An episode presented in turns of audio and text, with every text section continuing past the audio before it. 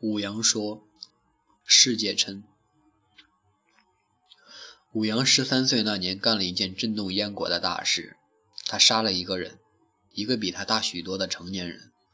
武阳的对手是一个命案在身的囚徒，杀了狱卒逃窜的亡命徒。坊间有许多传闻，大抵是夸奖名将秦开的孙子武阳是如何如何的英勇，又是如何如何惊险的擒杀了亡命徒。那件事，武阳如今想起来还是一身冷汗。武阳记得那个人从街头那头窜出来的时候，他正准备爬到墙头去捡那只断线的风筝。武阳本不想来的，但哥哥说：“你长得这般高大，你不捡谁捡？”那个人就这样直直的倒下了。武阳替那人拔刀的时候，他大叫了一声，昏死过去。武阳手忙脚乱的想替他包扎一下，但除了弄得自己的身体的血越来越多，并没有真正起到止血的效果。等官差来的时候，武阳站在囚主站在站着在囚徒的尸体前，浑身都是血迹，手中还拿着一把刀，滴着血的刀。人群中有人惊呼了一声：“这个孩子杀了逃犯！”有人向武阳打探事情过程。武阳木然地看着他，脑子一片空白。武阳毕竟只是一个小孩子，怎么可能不害怕、不紧张呢？于是坊间又有一种传闻。名将秦开的孙子秦舞阳杀了人后还很镇静。很多年以后，有人问武阳：“你最讨厌什么人？”武阳说：“我最讨厌不清楚状况就乱说话的人。”坊间发生的事大事并不多，武阳的传说就这样被传颂了一遍又一遍，加强了一次又一次。后来，武阳在大街上走路的时候，已经没有人敢直视他了。武阳不知道为什么没有人质疑过那个传说。可能是武阳的长相确实符合那个传说吧。武阳很想替自己喊冤，我是名将秦开的孙子，长得粗壮一点，威武一点，又有什么不可以吗？太子丹的登门拜访，拜访让武阳和他的爷爷很兴奋。武阳曾经很看好太子丹。秦王嬴政登基的那一天，秦开兴奋地告诉武阳，燕国的和平年代就要来临了。你知道吗？太子丹以前在赵国做人质的时候，便和嬴政认识了，两人关系很不错。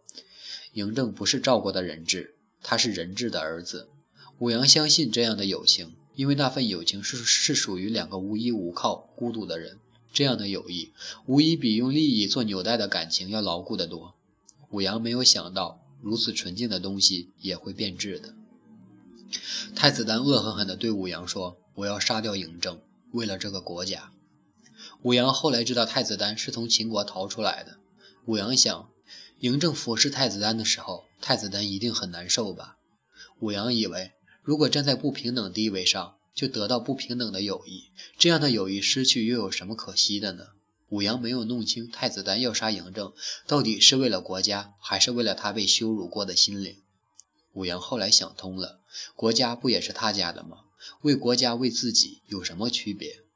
武阳有个合作者叫荆轲，荆轲也是一个有传说的人。武阳更愿意相信荆轲的传说，比自己的要准确得多。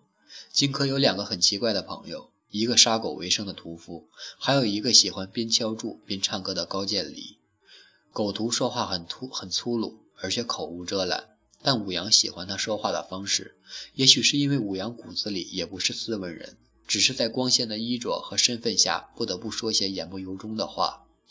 狗图告诉武阳，荆轲也有怀才不遇，也有潦倒的时候。荆轲曾经在外魏国的国君面前舞过一次剑，可是魏国的国君连看都懒得看下去。荆轲还和赵国还和赵国鲁巨剑下过棋，可是因为耍赖被当场抓住，最后不欢而散。武阳想，也许英雄都是这样孤独的。还好他不是有剑神概念这样的朋友吗？人生有了概念这样的朋友还不知足吗？可是狗图说，概念和荆轲只只只见过一面，论过一次剑。概念对于荆轲剑术简直完全看不上。武阳终于明白，传说毕竟是传说，不管是自己的传说还是别人的传说，都只是传说。相对狗图，高渐离的名气要大很多。高渐离唱歌的时候，常常被一大堆人围观着。每曲唱罢，疯狂的掌声经久不息。高渐离的声音很沙哑，声音低沉，像骤雨前的闷雷。武阳并不觉得高渐离的歌声有多么好听，多么动人。武阳甚至认为，随便一个把碗砸碎了发出的声音，都比高渐离的歌声好听。可武阳叫好声总是观众里最大的，因为武阳不想让人觉得自己并不是一个高雅的音律爱好者。武阳承认高渐离是一个很好的朋友，他对待狗徒荆轲与达官贵人的态度是一样的。武阳认为，如果高渐离不经高渐离不经常特意为自己献歌一首，自己会更喜欢他一点。合作者是武阳的观点，荆轲从不这样认为。他认为武阳只是他的助手。武阳很想提醒荆轲，他用这样无理态度对待一个来自名门望族的知名的合作者是不对的。但太子丹对荆轲的态度让武阳气馁了。太子每会每天都会来拜访荆轲，荆轲想要的东西都可以轻易得到。武阳见到酒席、车马与美女源源不断的送到荆轲的馆舍。太子丹知道武阳的不满。有一次，武阳和太子丹在路上遇见，太子丹说：“我们是自己人，所以不必像外人那么生分。”武阳疑心太子丹的说辞只是在敷衍自己，但他不得不承认他的敷衍很敷衍的很有水平，因为武阳的心底甜丝丝的。武阳承认太子丹是看人是准确的，荆轲是有热血的人。武阳有人听有次听到荆轲对高渐离说：“太子丹是一个知己，如果需要，我愿意为了他付出性命。”武阳听到高渐离长长的叹息了一声，声音还是像闷雷一样。武阳觉得这个人的声音已经没有救了。武阳觉得太子丹与荆轲永远都不可能成为知伯与豫让，更不可能成为伯牙与子期那种知己。这件事情从头到尾更像是一次交易。有钱的人不会把金钱看得宝贵，而穷人能够能不能够不可惜的只有自己的命了。太子丹是个富人，而荆轲是个穷人。这件事情就是这么简单。不过，武阳承认这次交易很公平，因为交易的双方都用自己不在乎的东西换取自己在乎的。当秦军压境的时候，武阳知道自己的使命就要到了。武阳听说荆轲要去拜访樊无机，樊无机同样是个有传说的人。武阳本就生在一些传说的时代里，这样这样的时代有传说的人自然很多。传说樊无机在秦国做将军的时候很威风。传说秦王悬赏了一千金一万亿要他的人头，传说秦王杀光了他的家人。武阳一直不相信樊无机是个做过将军的人，但是武阳相信樊无机是个有过去的人。武阳有时候在街边的酒肆饮酒的时候，常常见到樊无机勾着腰从街头走过。武阳直视过樊无机的眼睛，他原以为可以透过这双眼睛看到樊无机叱咤风云的过去，或者那股仇恨的怒火。可是武阳什么都没有看到，樊无机眼睛里有种武阳看不懂的东西。武阳问过爷爷秦开，秦开说那是长长的思念与无尽的悲苦，以及深深的悔恨混杂在一起了。秦开还说，等你像爷爷这样八九十岁的时候，就会发现每个人的眼睛里都有他的故事。武阳原以为荆轲去找樊无机是刺探秦国的军情，但荆轲带却带回了樊无机的人头。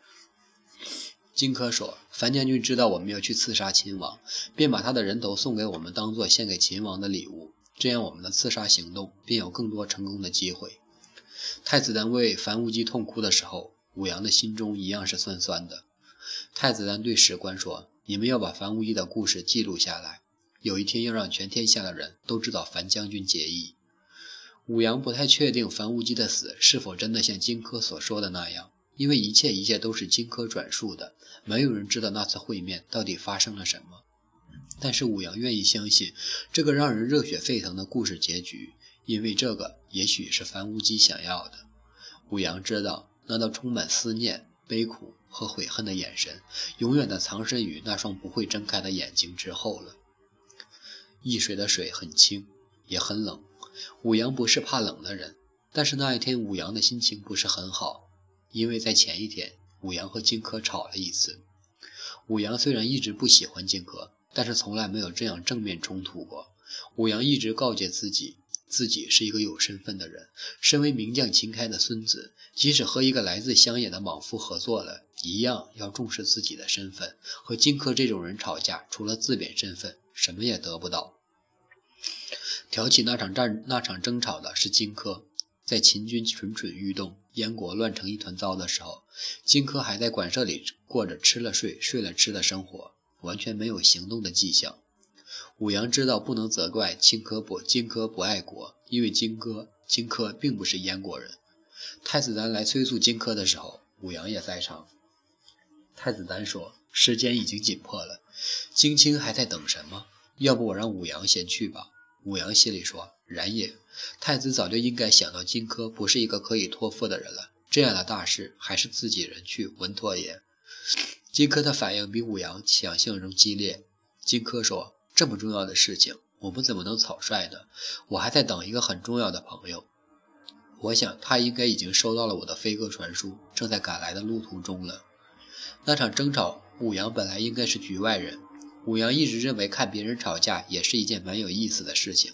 如果不是荆轲用手指一 一下指到武阳鼻子前，武阳是绝对不会加入战团的。荆轲说：“现在冒失的前去，简直就是去送死。”特别是派秦舞阳这种没什么用的人去，舞阳记得自己呼的一下就跳了起来。荆轲和舞阳之间没有发展到动武，因为太子丹的几个随从死死地抱住了舞阳。在跳起来之前，舞阳其实并不确定自己和荆轲一对一的单挑能不能打赢，但是舞阳确定太子的随从一定会拉着他。舞阳还不确定，当年在荆轲馆舍外射下来烧烤掉的鸽子，与荆轲用来飞鸽传书的那只有没有关联。武阳承认，高渐离的歌声虽然很一般，但是他记住的记忆是天下无双的。易水边和着祝声歌唱的是荆轲，武阳觉得荆轲的歌声比他的人品要好很多。武阳记得荆轲唱的歌词是“风萧萧兮易水寒，壮士一去兮不复还”。在易水边送别他们的人都哭了，这样的场合。如果不哭，怎么能看出我们是一群重感情、有风骨的燕赵之士呢？武阳很不满意荆轲唱的歌词内容，武阳觉得这歌词不吉利，简直就是乌鸦嘴。既然是如此艰巨的任务，为什么不能唱点成功刺杀，然后全身而退的内容呢？武阳也哭了，但是眼泪的含义和他们的未必相同。武阳心里有一种说不出的悲凉。武阳觉得荆轲的歌词可能是真的。曾经有很多人猜测武阳的血一定是冷的，心是硬的，但是武阳知道他们全错了。秦王的宫殿比武阳想象中要大很多。武阳曾经想过秦王的宫殿应该要比燕王的大一点，却没想到居然大这么多。爷爷说过，空旷的地方给人的压迫感往往比狭小的地方更大。武阳以前不相信这句话，可他现在相信了。武阳觉得自己有点紧张。但是武阳认为自己的紧张是正常的。武阳毕竟不是荆轲这种吃一个保吃一 吃一个保全家的亡命徒。武阳有爷爷，有父亲，有母亲，有哥哥，还有很多爱他的人。在这样时刻，每个爱武阳的人都让武阳有颤抖的感觉，所以武阳抖得很厉害。武阳听见手中地图被自己晃动的沙沙直响了。那张地图是督亢的地地图。都抗是燕国最好、最繁华的地方。荆轲用来诱惑秦王的，便是这块肥美的土地，还有樊无忌的首级。武阳知道，这种响声不完全是地图发出来的，更大原因是地图里面藏着的那把匕首，那把花费了一百金从赵人徐夫人手中买下的匕首。严格来说，地图里藏着的匕首已经不是当初那把散发寒光的匕首了。现在的匕首上有一种毒药，一种重着利弊的毒药。武阳看到很多秦国大臣都看着他。武阳听到荆轲说，武阳是北方番属蛮夷的野人，从来没有见过天子，所以他非常害怕，希望大王宽恕他一些。武阳知道荆轲说的不是什么好话，但他必须承认这是两人之间配合最好的一次。武阳看着荆轲从手从自己手上取走了地图，然后温和谦卑的笑，一步一步走向秦王。武阳承认荆轲的演技比自己好，同样的情况下，武阳可能笑不出来。荆轲摊开地图的那刹那，武阳觉得他人生中最漫长的是瞬间了，一切一切就像慢动作一那样，一张一张的翻过。武阳看到荆轲拔出匕首刺向秦王。武阳看到秦王惊恐的绕着大殿的柱子逃窜。武阳看到有个医馆用药囊砸向荆轲。在此之前，武阳还从来没有想过药囊也可以用这种方式救人。武阳还看到秦王拔剑还还击，他的剑术居然还不赖。武阳最后看到荆轲还倒在血泊中，周围围着大群的侍卫。武阳不记得刺在自己身上的这刀是什么时候飞来的，但是可以肯定的是，这把刀的主人袁毅并不是要砍武阳，只是失手从荆轲身上擦过，飞到了武阳身上。武阳忽然有种感觉，觉得自己可能是配角了，也许并不是这一刻才是，可能从见到荆轲的第一眼开始便是个配角了。要不，为什么侍卫全部围着荆轲，而不是他武阳呢？武阳觉得人类的历史其实很简单，不过是你杀我，我杀你，他杀他，成功者的微笑，失败者的鲜血，以及小小市民们永恒不变的泪水与叹息。武阳觉得这一天一定会被历史铭记，虽然自己可能只是那张华丽画卷上一只可有可无的苍蝇。武阳忽然想起了高渐离的歌。虽然武阳坚持认为高渐离高渐离的歌还不如摔碎碗的声音动人，可是武阳忽然明白了，那些曾经让武阳似懂非懂的歌词，也许正是一首小人物的悲歌。